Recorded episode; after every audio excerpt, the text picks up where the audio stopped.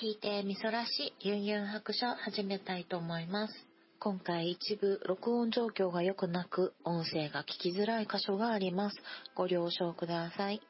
今日は恋愛トークということで、えーガーネットさんにお越しいただいております。どうぞ。皆様、はじめましてですよね、きっと。あの、そうですこんねば。んは。 はい、あの、こんにちは、こんばんは。あの、ハンドンダン話というポッドキャストの方から、こ、こちらに、あの、お招きいただき、ちょっと今緊張で手汗がすごいガーネッ トです。はい、よろしくお願いします。よろしくお願いしまはい。あの、去年の年末あたりに、あの、ハンドンダ話さんに私がゲストで呼んでいただいて、プロポーズをね、する回に呼んでいただいたんですよね。ちょっとね、あの、ガーネットさんと私が、あの、プロポーズのは、あの、リアルプロポーズの話で盛り上がってしまって、す。はい。これはちょっと別で二人で喋りたいよねっていう話になり、はい、今日に至りました。はい。 はい。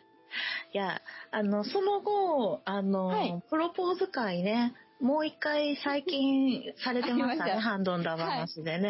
はい、はい。聞かせていただいたんです よ。そうなんですね。もうね、もうね、なんていうの、ガーネットさんさ、あの、めっちゃ照れてたやん。もう、あの時は、心臓が、もう、バクバクする以上のほどを打ってました。いや、それがね、こっちにも伝わって、私も、あの、はい。ね、呼んでいただいた時に、うんうんうんそのプロポーズされる側もやったじゃないですか。はい。だから、はいもうそう、なんか結構リアルにガーネットさんの気持ちがわかるから、ですよね。そう、まあもうこっちもすっごい赤面 して、あの、散歩しながら聞いてたんですけど、はいもうなんかすごいなんか変な手に汗かいて、うん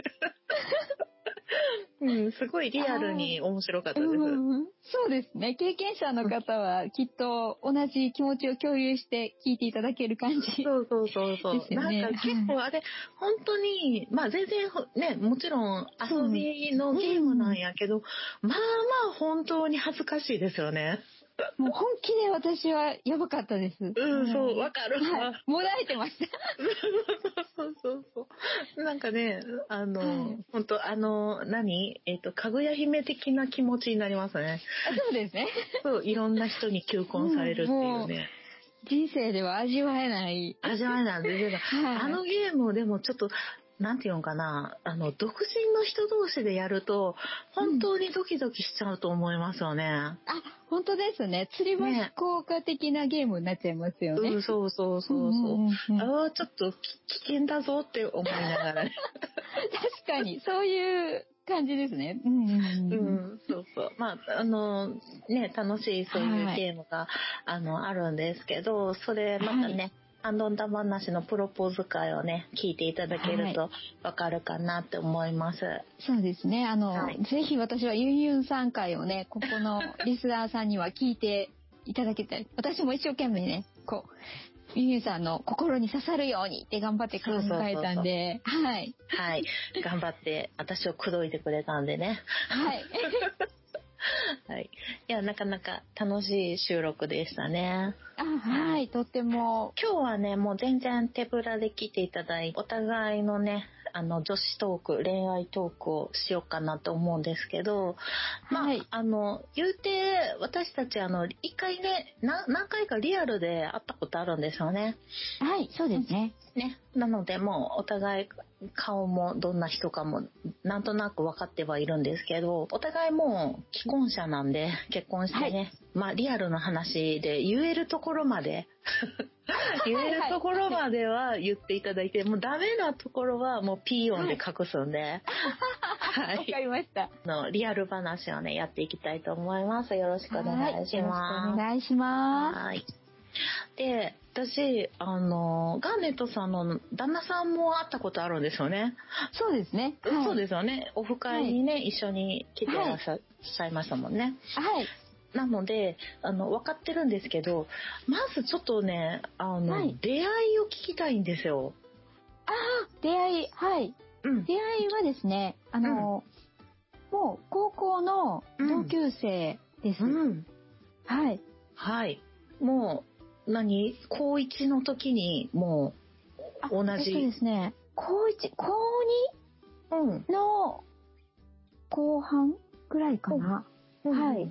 夏前ぐらいに多うん。分会うのは初めて会ったんですけど、うんうんうん。向こうもグループで、こっちもグループで、あうんいわゆる部活でうん。同じ教室だったんですよ。えー、同でじも部活はいだ、部活の顧問が同じだったんですよね。ああ、はいはい。はい。ち、ちなみに部活何か聞いていいですあの、ちょ っと恥ずかしいんですけど、うん。あの、私は漫画研究部、ああ、今ちょっとそうじゃないかなと思いましはい、だったんです よ。で、うんうん旦那さんは演劇部だったんですよ。た。 演劇部やったはい。えっと、旦那さんを B さんと呼ぶことに今決まりましたので、えっと、旦那さんが B さんです ね。はい、B です。はい。 B さん意外ですね。あ、ですよね。多分、見た感じ、あの、そんな演劇部っぽくないと思うんですけど、うんそうそうそうそう。なんか、はい。なんていうの、私の想像では、なんか、理科の研究とかして そうな感じ。ああ、でもね、あの人人というか、もう B さんは、ああ見えてめちゃめちゃ文系なんですよ。そうなんですか。はいい。や、いや、もう本気で理系うんのうん研究室に働いてるぐらいに思ってました。そうらしいんですよね。見た目はね、どうも理系に見えるらしいんですけど、うんうん何見えせ、行った大学が芸、大阪芸術大学なんですよ。あ、そうなんですか。はイい。メージが全全然違うかった。違うですよ。はおーい。実は。なるほそうなどん。えですー、じゃあ演劇で芸大にあ、いや、その、文芸部ですね。あの、大学。の、はい、あれとしては。そはうなんやい。うんうんうんあそういうわけではなかったんや。うんへえ。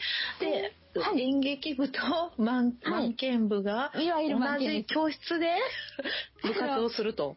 す。はい。はあ。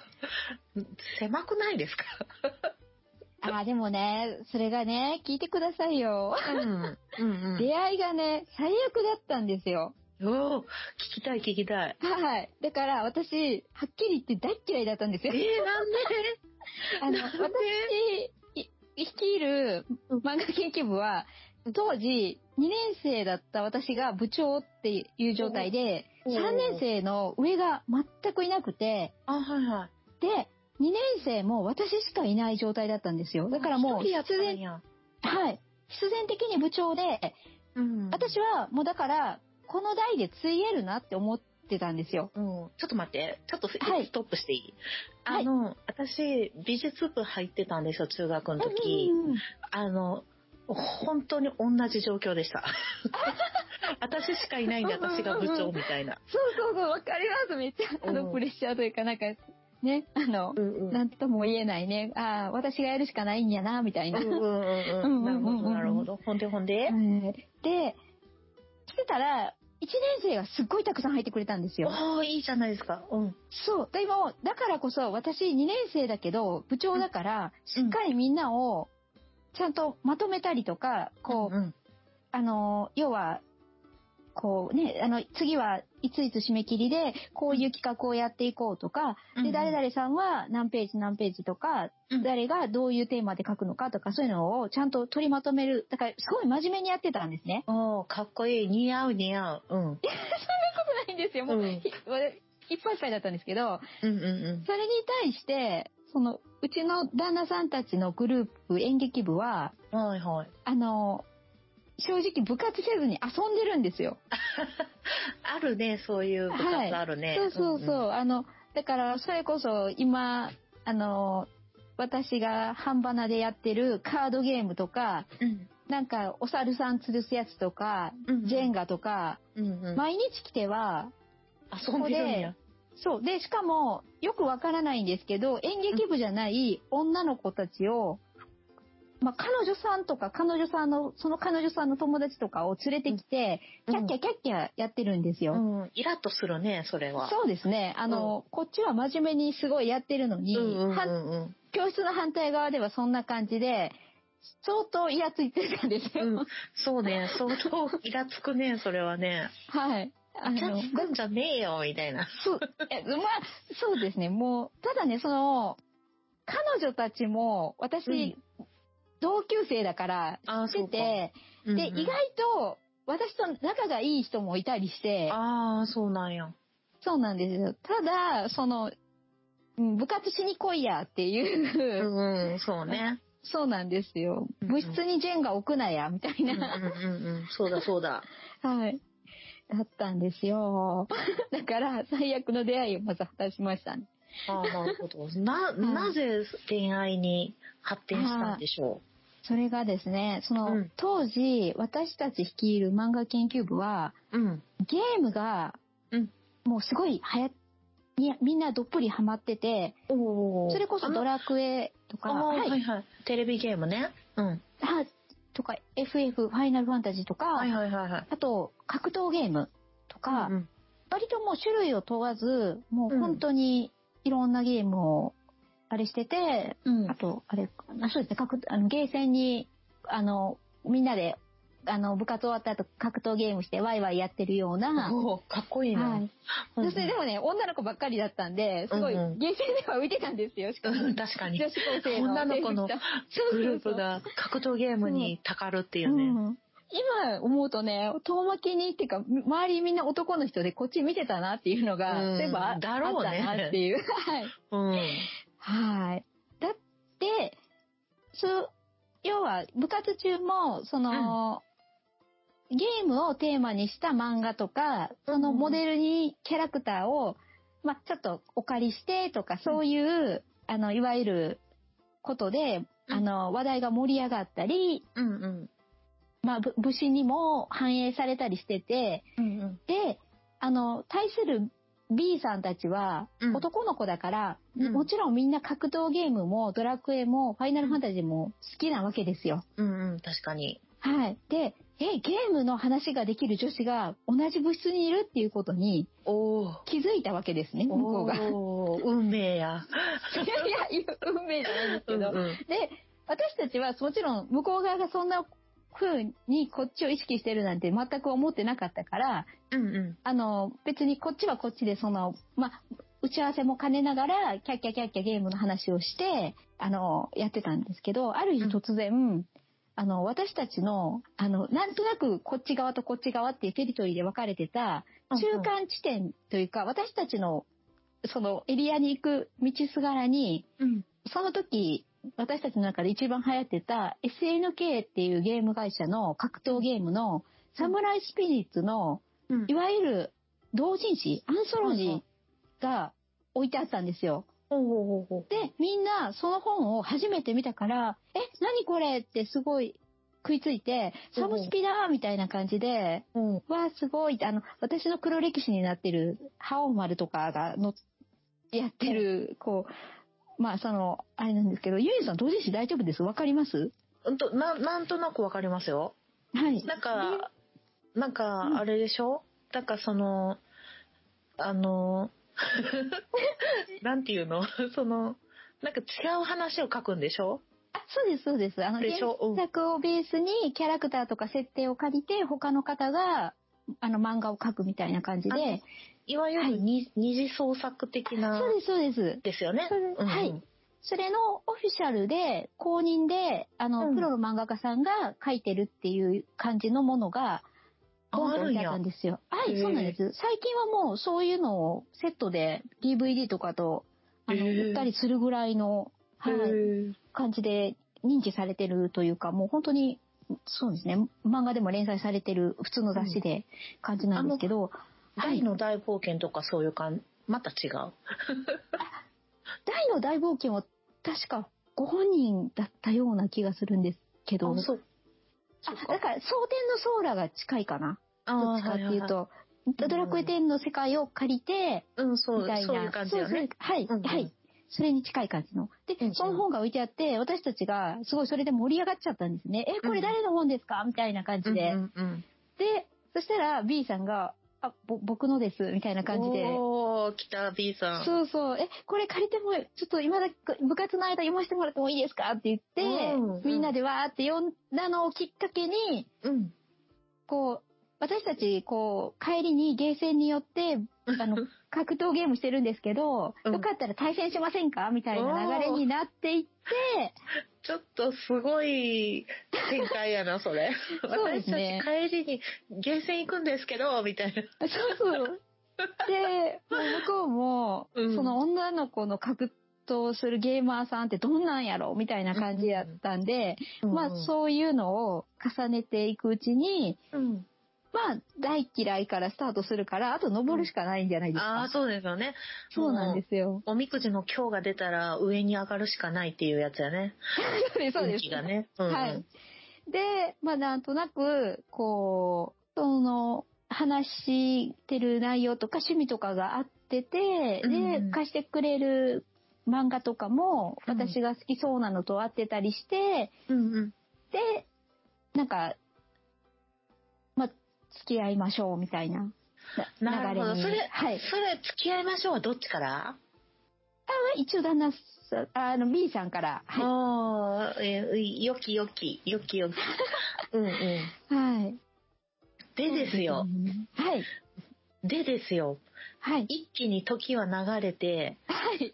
あの、ご結婚しましたね。はい。結婚し そました。のまま ね。はこう高校からはい。ずーっと付き合って結婚っていうわけにはいかなかったんですよね。はい、そうですね。もちろ ん、やっぱり、ですよねはいでちなみに、おいくつの時に、レベル何本ぐらいの時に結婚されましたえっと、あれは 30? かなほう。ちょっと待って。えーっと、17歳からで、とか言って。えーっと、は13年そうですね。ちょ30か31かちょっと今、うんうんちゃんと覚えとけよって話なんですけど。いやいやいや。やいや、うんうんまはあいまあ、レベル30も31もあんま変わらん。そうですね。あの、確かそのあたりで、はうい。んでですよ。はいそまあ、その間、うお、うよ曲折はあったというのは、ちょっと耳に挟んでるんですけど、はい。ど、何があったんですかでも、あれかな。具体的には、向こうが大学に進学して、うんうん。私が看護学校に行ったので、うんうんうん。 1年先に私が社会人になって、はいはいはい。あでもその頃は、ま、あの、若干、ちょっと働いて、しかも、1年目の看護師なんで、いろいろあって、こう、辛いのに、向こうは学生気分で、こうう、んいたりして、それにすごく、こう、もやっとしたりしたりとかうで、んこうう、んまあ、喧嘩はしつつも、普通に、うんうん。あれですかね、4年間付き合って、で、うんあ、そうだ、あの、B さんが、うん。編集者になりたかったんですよね。おー雑誌とかの。うんあの、ぶだから文芸が、ああ、なるほど。文芸部に進まれてて、でも、大阪だとその当時、うん、そんな編集業務ができるのって、フリーの、いわゆる、うん、あの、お店に置いてある雑誌か、うんうん。あの、関西一週間とかそっち系はいはいはい。だったんですよね。うんうんうん。でも、B さんもともとゲーム好きだから、どっちかというと、そういう雑誌の編集者になりたかった。ああ、そうなんよ。はい。そりゃ、ちょっと東京に行かないとってなりそまうすなわんでな。すよ。はい。で、そこで東京に行ってしまって、うん。あ、行ったんや。あ、そうです、そうです。すはい。ごい。うんうあん。の、遠距離恋愛おお。が、カーネットさんは始まもってう大阪にいてたんや。そうです、そうです。はい。うん大阪で働いてて、向こうは東京でっていうのは、あれは何年続いたんだろう。3年ほうほう、結構頑張ったね。はい。そう、あ、でも、意外とクリスマスキャロルが聞こえる頃にはじゃないんですけど、んうん今まで逆にこう学生とかでべったり一緒にいてたのがうんうん離れてみると適度な距離になってあわかる。 はい。ありますよね、そういうの。う、うんんわかる。そうそう今、あれですよ。旦那が単身赴任したらちょうどいい距離になりました。でしょそうそうそうそう。あの、そうなんですよ。近すぎたらわからないこともそう遠くになってみると、あ、よく見えてみたり。はそうねあ。ー今、うん1年間ずっと24時間一緒なんで、い。ちょっと距離が近いかなと思ってます。わかります。 それうも。んすごい。早く単身赴任行かないかなと思ってます。ね、あの、心のソーシャルディスタンスは大事だなそっうですね。て大事ですね。はい。思っほいたでのほいね。で。はい。で、その間は、なんだかんだ、寂しくはあったんですけど、そういうんうんう適度な連絡、適度な距離みたいな、あの、なんでしょうね。あの、チャットとか、うん。スマホはなくて、携帯とかがあったんで、割とメールとかチャットとかで、普普通に週何回か連絡はふ、あの、うんうんがっつり取れてたから、その時って、オンラインゲームとかはなかったんかな、た、あの、あったんですけど、うん。私がやるにはちょっとコアなというか、ああ、そうなんや。なんだろう、ウルティマとか、ウ今。ィザなんか聞いーたドことあとるけどか、そういう、あのもう本当にオンラインゲームが一般普及しだした頃のうん多分時期だったんで、ちょっとへやっぱり知識がなかったらできないうん難しいみたいなのもあって、そうですね、うん私もパソコンを自分用に持てるぐらいの、まだね値段じゃなかったのかな値段ではあったのかなぐらいの時期だったんで、うんうんうんうん、大体そうですね、その携帯とかやり取りしててっていうのが、うんうそうですね、うまくいってて、で、あ、ちょっとしたきっかけがあって、うん。はい。私もじゃあ東京行こうって、おお。あの、B さんが、うん。あの、このままどうせ東京で仕事続けるんだったら、うんうあれした方がいいなっていうのと、あとうちの家って私も母もん。うん。結婚前に同棲した方がいいと思う派だったんですよ。おお、そうなんや。へえ。あの、要は結婚してから、あ、うん生活合わないってなった場合に、んうん。もう離婚っていうことになって、要は、そう。いろいろ大きな波を越えなきゃいけないじゃないですか。うんうん、確かに。あの、特に氏名変更手続き、銀行とかの、 そうね。すごい具体的に言うと。うん、はい あの辺が超めんどいっていうのがうん。あるよっていうのがあったんで、もう結婚した時にまずめんどくさいよ、その辺がって言われてて。うんうんうん。そっかと思って、じゃあ、まずはお試しみたいな感覚で、うん。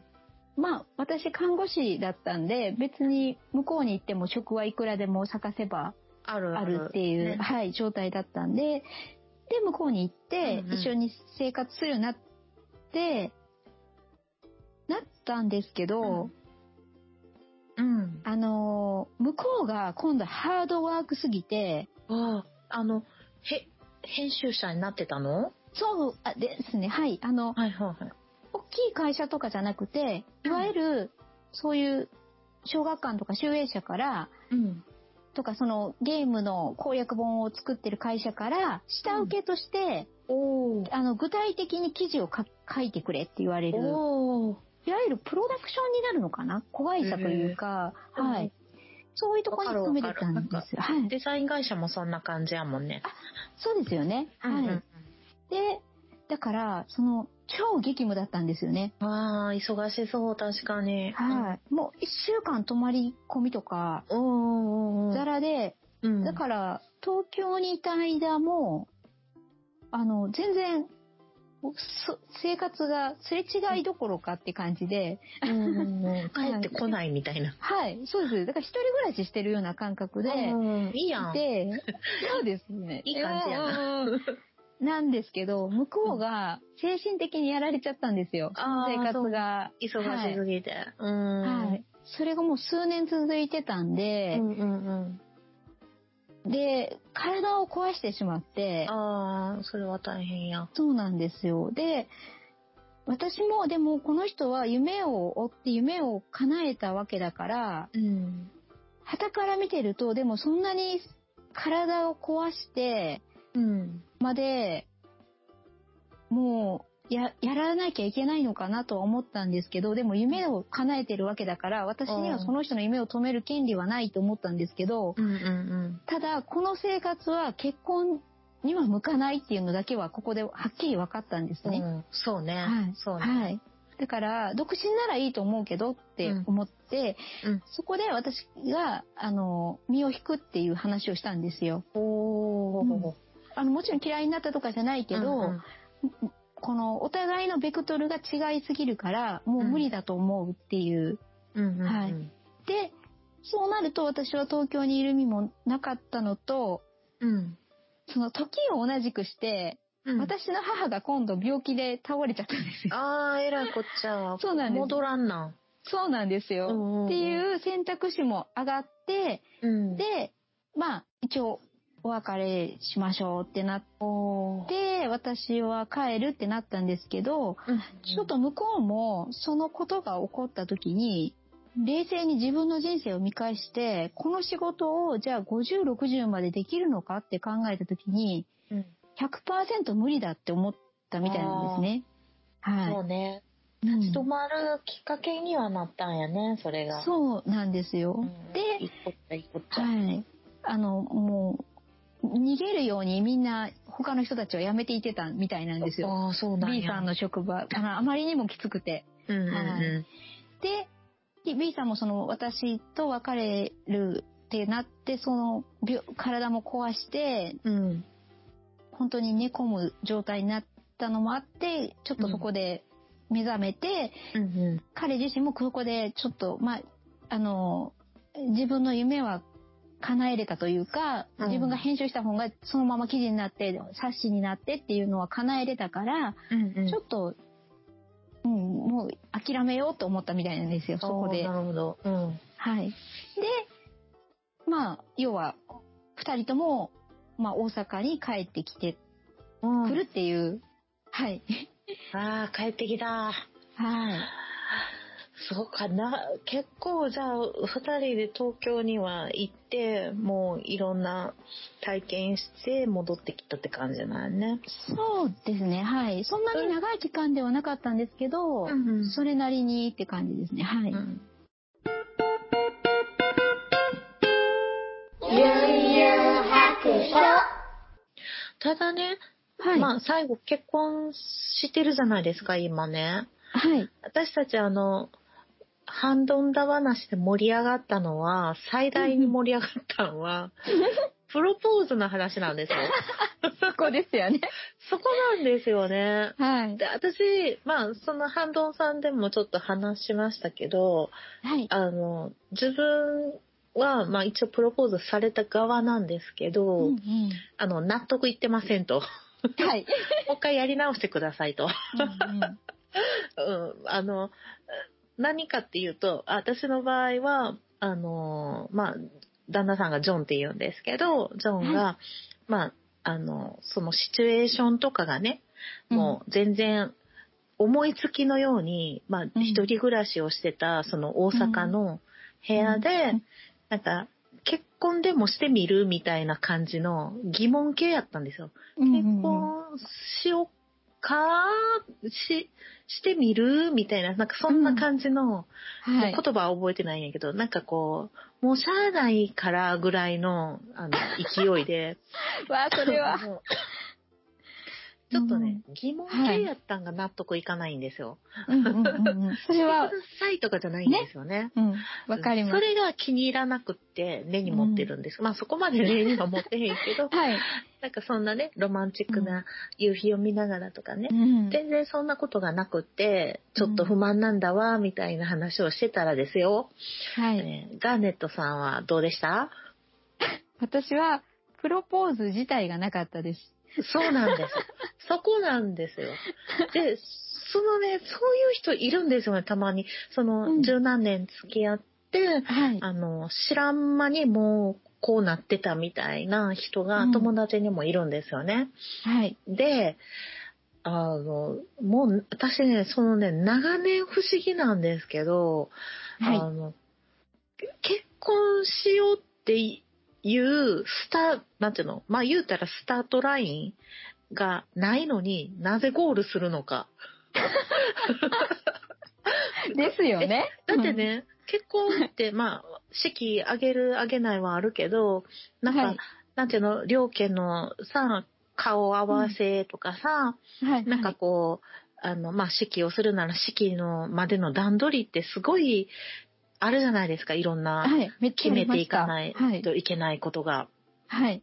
それをね、うんさあ、スタート始めよっか、みたいな、このゴールに向かって一緒に乗り越えていこうか、みたいなことじゃないですか。はい。どうやってスタート切るんですか、そ れ。そうすごい不思議なんですよ。ですよね。あの、まあ、私の周りだと、よく同棲してたら、うんそのまま結婚に、なんか、もう役所に届けを出して結婚に至ったっていうカップルはそこそこ聞くんですけど、プロポーズなしバージョンの。うんなしバージョン。はい。結構なしバージョン多いんかなそこそこ聞きますね。あ、そう。はい。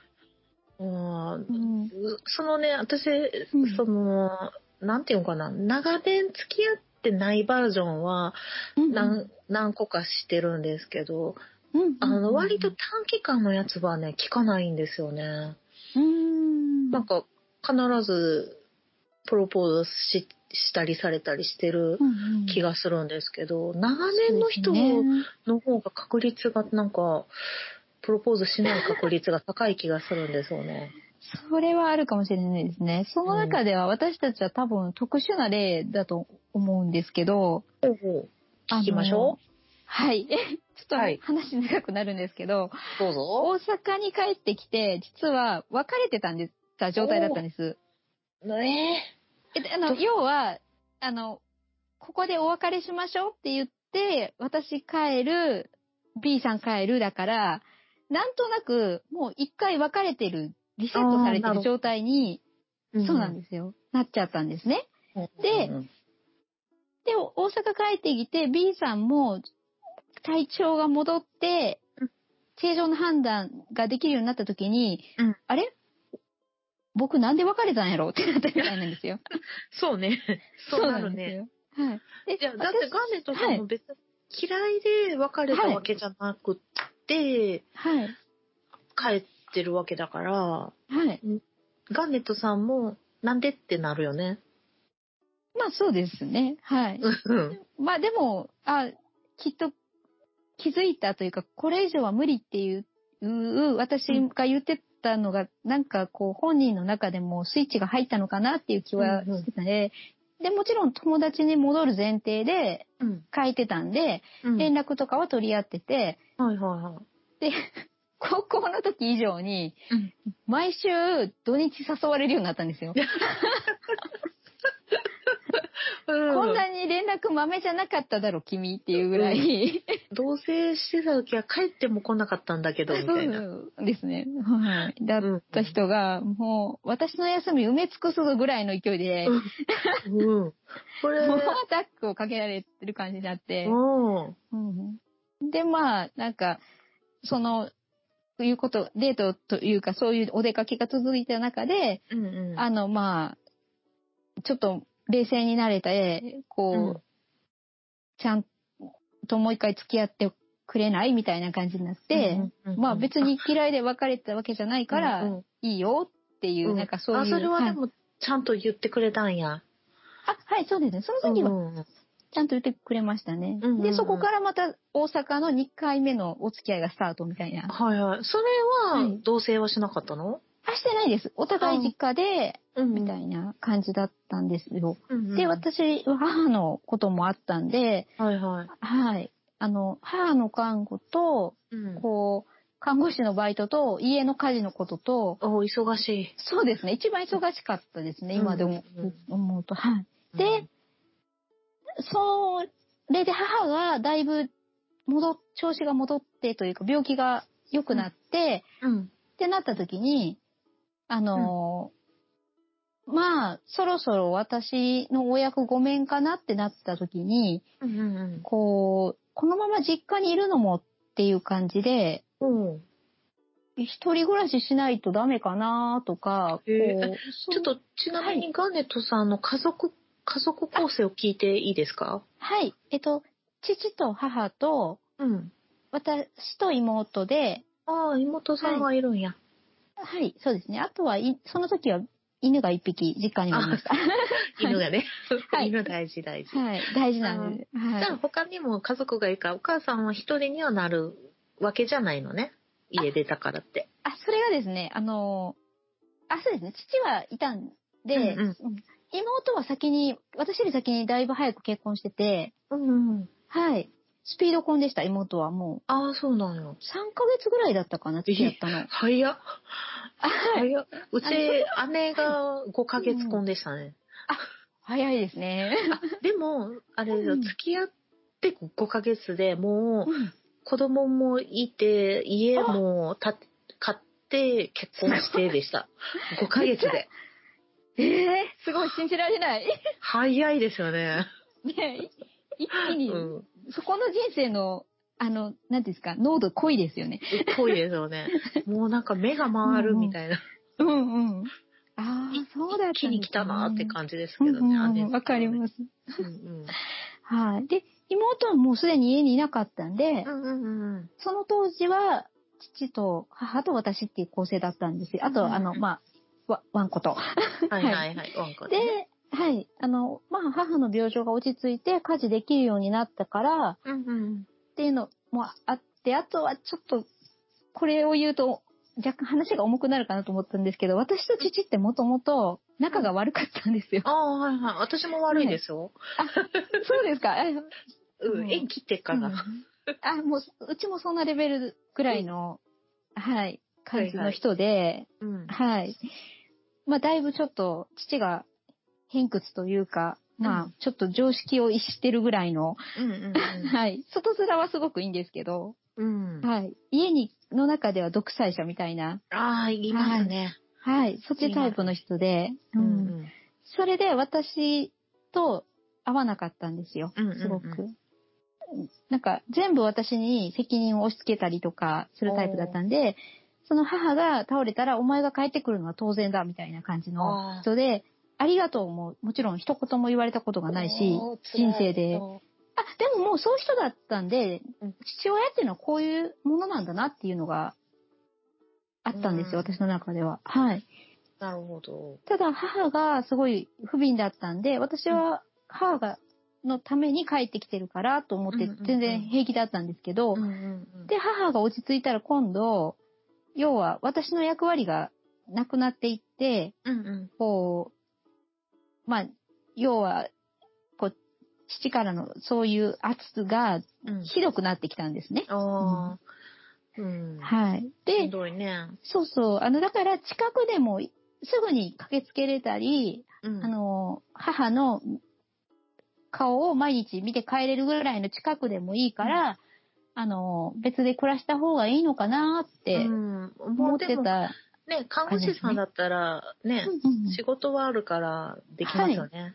そうなんですよ。だから、それを考え始めてて、で、デートの時に、その話を B さんにしてたんですよ。うんうんで、え、でも、今のタイミングで家出て、あのまあ、マンションとか借りるにしても、うん。うんうん。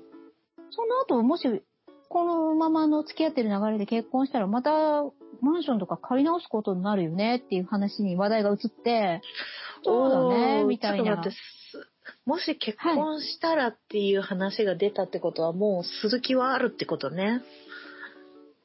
うん、そうですね。でも、しようでも何でもなく、世間話のみたいな感じのうんテンションだったんですよ。二、人とも。うんうんうんだ。から、家庭系の話を二人でしてる感じだったんで、 はいはいはい。そうなんですよ。そしたら、うん要は、礼金とか敷金とかがまたかかって、うん、大変だもったわいないよ。ねっていう話になっていって、うん。なんかそしたら、結婚することにに前提の話になっていって、おお。私が家を出るタイミングが、うん。はい。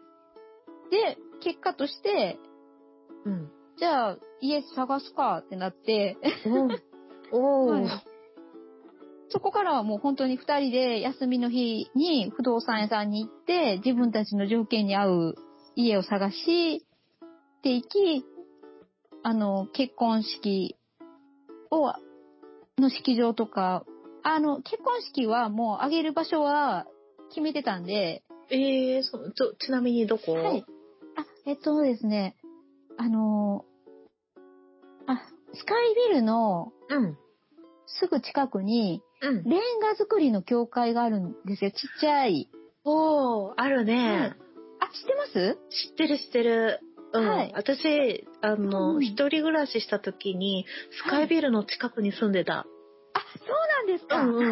わあすごい気知分ってるなんか知ってるうんそう。で、私の高校時代からの、うん、あ、の、親友のうちの一人が、そこで式を挙げてたんですね。ええあの、以前に。うんうんうん、で個人的にそのレンガ作りの教会がすごく素敵だったんで、うんあうんうの、ん素朴な感じというか、はいはいはい。うんだから、もし式を挙げるならここにしようってもう決めてたんですよ、私の中で。おー、いいねいいね。はい。だから、式は決まってたんで、あとは、日程とウェディングドレスうん。と、招待状をとか、そういうことを事務的にこなしていってるうちに、ふと気づいたら、うん。プロポーズされてないぞっていう。それさ、それさ、はい気づいた時にさ、B さんにさ、されてないんだけどって言わ言わんかったんああ、えっと、あれですね。あの、その、さっき言った中学校の学友の、うん。よ、3人親友というか4人グループで、うん。 3人と集まって結婚するんだっていう報告をしたときに、うんうえ、プロポーズの言葉何だったのって聞かれ て、ん。うん。てんてんてんってなってしばらく。てんてんてんだ よ。ないんだもんそうなんねで。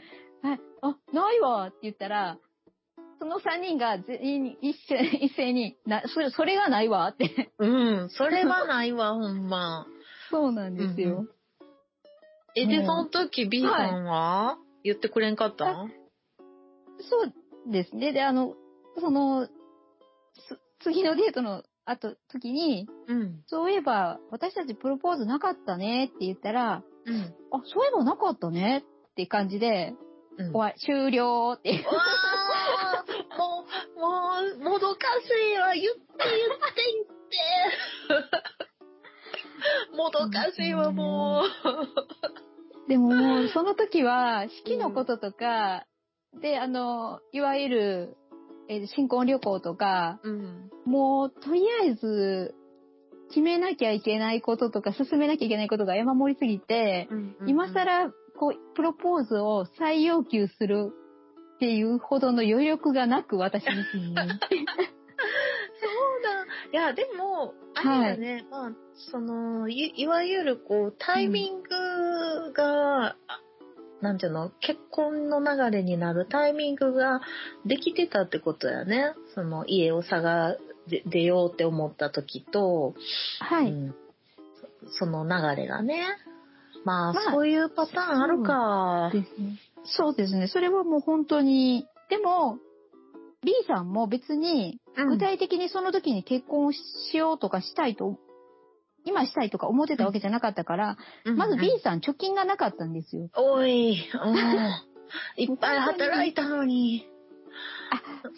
すすごい安月給だったんですよ。あそうやね。忙しいとこやわな。安月給なんよ。そうなんです。そうですよね。そういうもんですよね。そういうもんうなんよ。もちろん残業代も1円もつかないっていうところだったんで、はい。はうんい。ブラックな感じの。ブラックやな。で、はい。っていうのもあったから、余計お金全然貯まってなくてう、んうんはい。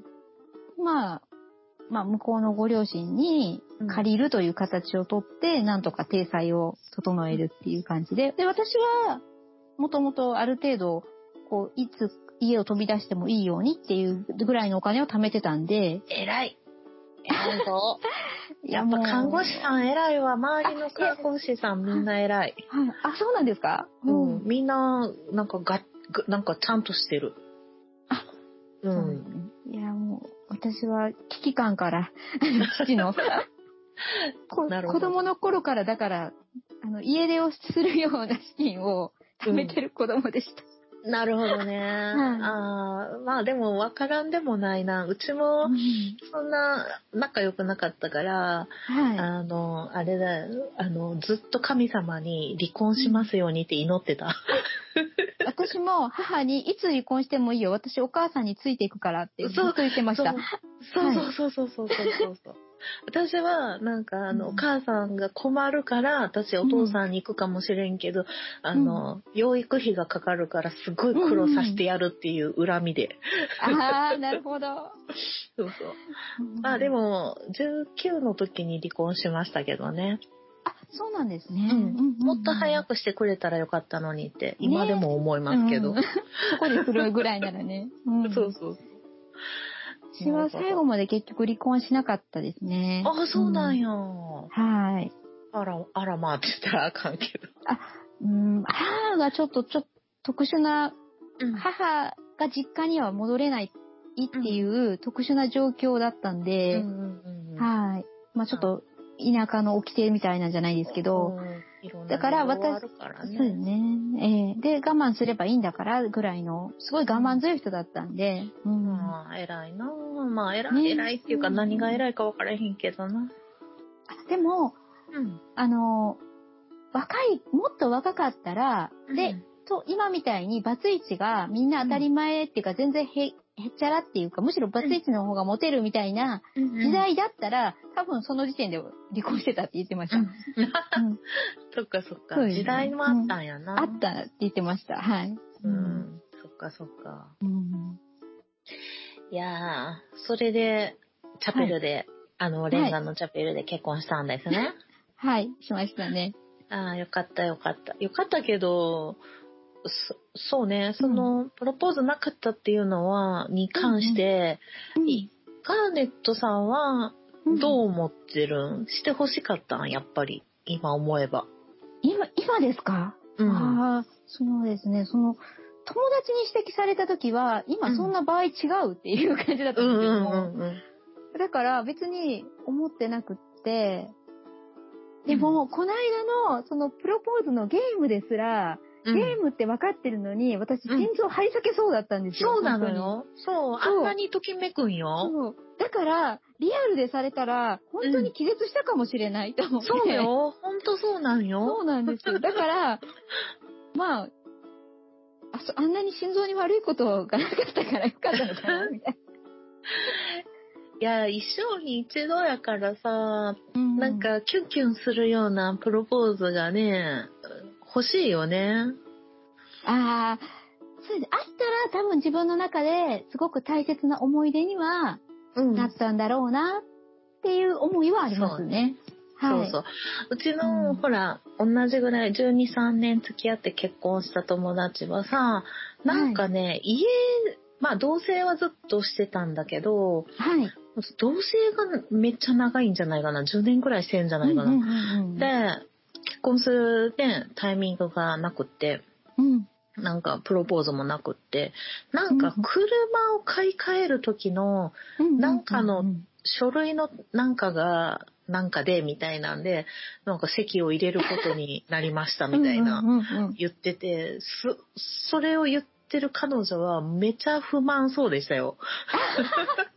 あーそうそう。なるでほね、どすごい編み物もする子で、もうめっちゃ編み物の学校も行く子で、あうんの、本当プロみたいに上手なんですけど、レースでうんうんうねん、卒業制作で、ウェディングドレスをね、編み物で編んだんですよ。あー素敵。ではい。そう。で、髪の毛も伸ばして、その、い、つでも、そのね、ウェディングが上げれるようにって髪の毛も伸ばしてたんですよ。うんうんうん。式もない。はい。プロポーズもない。 なのであー、未だに来てないですよね。だからもう結婚して10年ぐらい経つえまあ、10年はまだ経たんか。まあ、10年ぐらい経つかな。ですけど、はい。結局だ、だからもうプロポーズもないし、ウェディング、あの、結婚式もないし、その作ったウェディングドレスもリアルで、そのね、あー発表、発表会で着ることねはうんあっただろうけども、うん。うん。で、こないだあったらはい髪の毛切ってましたよ。 わあ。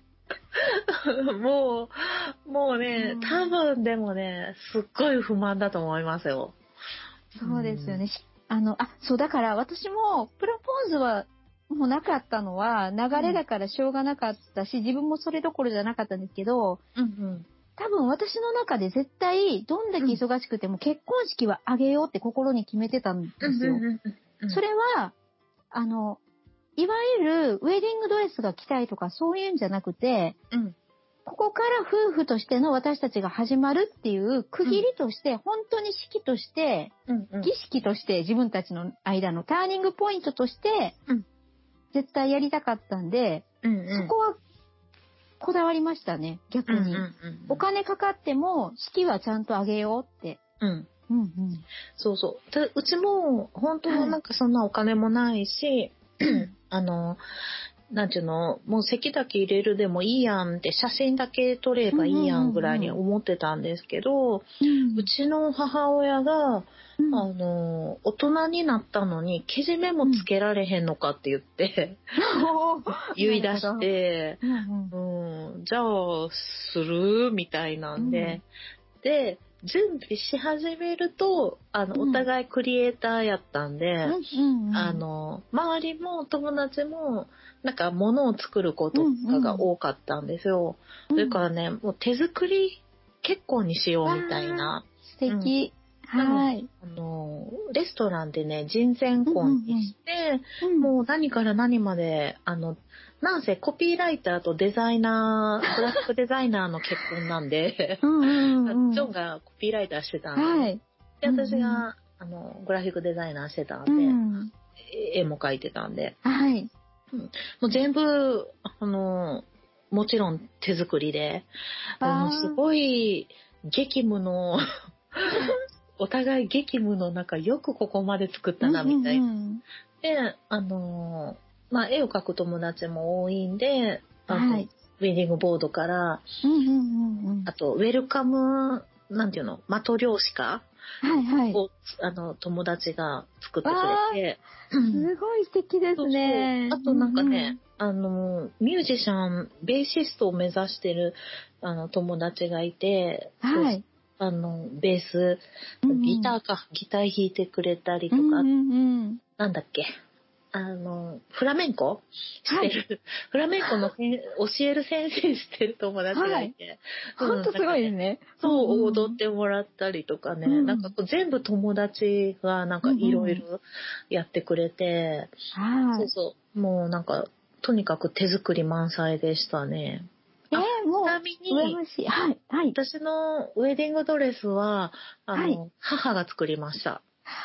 えー、すごい素敵じゃないですか。そうだからね、あのーなんかホテルとかそういうところでやると、なんかもね、ウェディングドレス手作りっても何でも持ち込み料がかかるでしょあ、そうなんですか。そうそうそう、持ち込むのにお金がかかるんですよ。そはい。のね結婚式場と契約してるウェディングドレスじゃなかったら、なかったら、あーそう、20万とかね、かかるんですよ。え、すごい金額取るんですねうん。結構持ち込むだけでお金かかるから、うんうんじゃあ、レストランとかやったらね、かからないから、あなるほど、なるそほうそどう。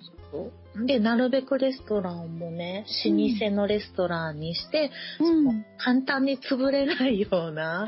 ょっとね、残ってくれるようなね。そうそうそう。こそして、うんなんか結婚10年後とかに、子供とか連れて一緒にね、あーこのレストランであげたんやで、とか言言え。るようにっていうところを選んで、うんなんかね、川端康成がよく来てたとかいうレストランとかね、なんあか多分そういう文豪ながる来てほど、たなるほど。はいはいはい。選んで、そうそうう、んやったんですけど、あの、そ結婚式後一回も行ってない ですね。もう結婚して15年ぐらい経つんですけど、はいはい。そうそうそう。なんかね、あの、平日しかランチとかやってなくって、うんうんうん、でランチでもなんか、万がつくぐらい高いんですよ。そういうとこってそうですよね。そうそうそうそううん。だから、ちょっと、あの、気軽に行けないし、いけなましい。てや、うちのね、ガキンチョたち、めっちゃ食うのにこんなちょびっとで、めっちゃ高いご飯を食べさせられんわ、みたいな。ほんまですよ。うん今もあると思うんだけど、まあ、うわんかんないけど、うん、そうそうそう。まあ、そういうね、人前式はいやりましたね。うんまあ、いい思い出ですよね。うん。ねえ、わかります。私も披露宴はしなくて、うん。結婚式、教会であげて、うん。その後、あの、私がよく行ってたうカん。フェで、あの、もうほんと友達だけの中で、うん、あ、の、食事会じゃないんですけどう、んうんう。うんち、そういう、披露宴ではなく、カフェ、二次会的なはい、感じの。二次会的なのでお、終わらせました。うんうんうんうんはい。いいですよね、手軽でね。そうそう、なんか、ね、こう、ちょっとね、披露宴は私も苦手な感じだったんで、うんあの、ま、あの、参加したら参加したですごい思い出にも残ってたりするんですけど、友達とかの、はい、うんあんなことしたな、こんなことしたなとか、私もウェディングボード書かせてもらったりとか、うんうんうんはい、結構何人か書かせてもらったりして、うんうんうんいい思い出にもなってるんですけど、さすが満そ見部。うね、そうでもね、私、満件って言いながら、実はクラブめっちゃ掛け持ちしてたんですよ。中え、そうなんや。はい何と何と学校の時は、うん。美美術部、あ、そうか、中学校の時は漫画研究部とかないからうんうん、美術部だったのか。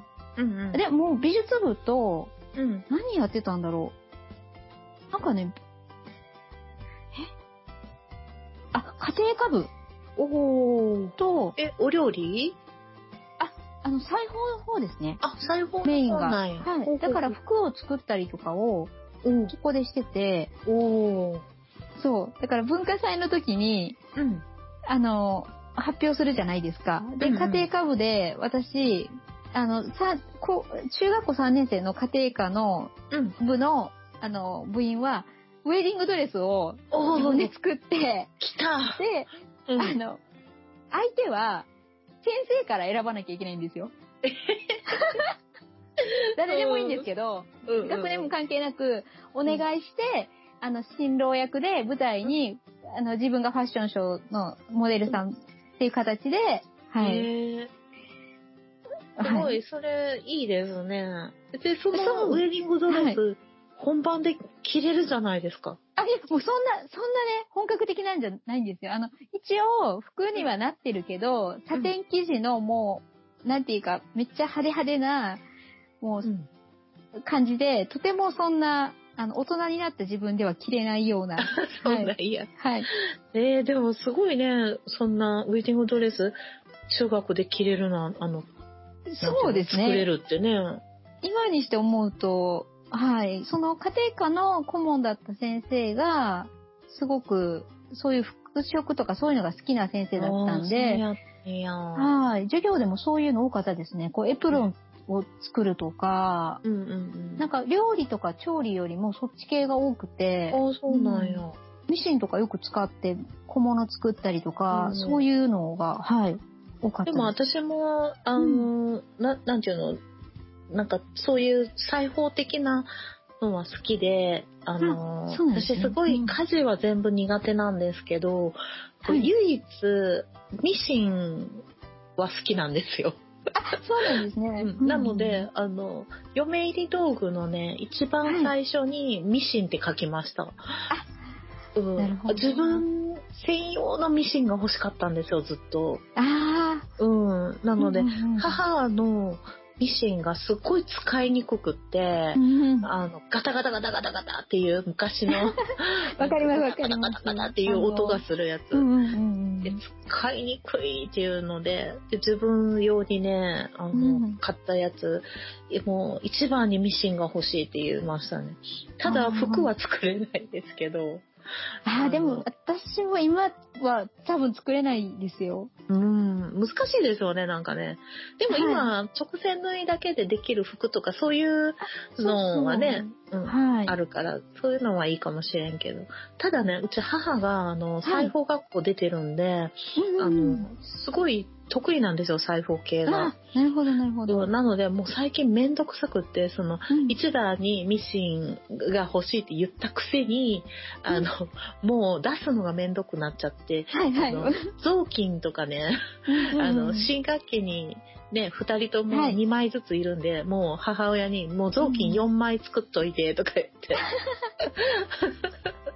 うん、そうそうそう。今なんか子供の服とかの、あの、ボタン付けとかも全部母に回して、これやっといて、みたいうんうんうんうんうん。な。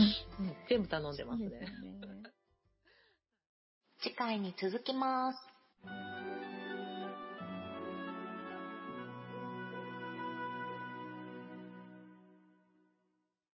この番組ではお便りを募集しております。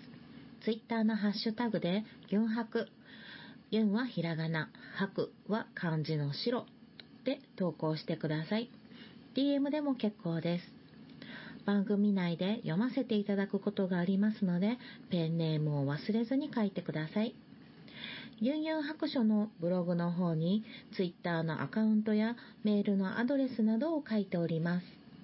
ユンユン白書で検索してみてください。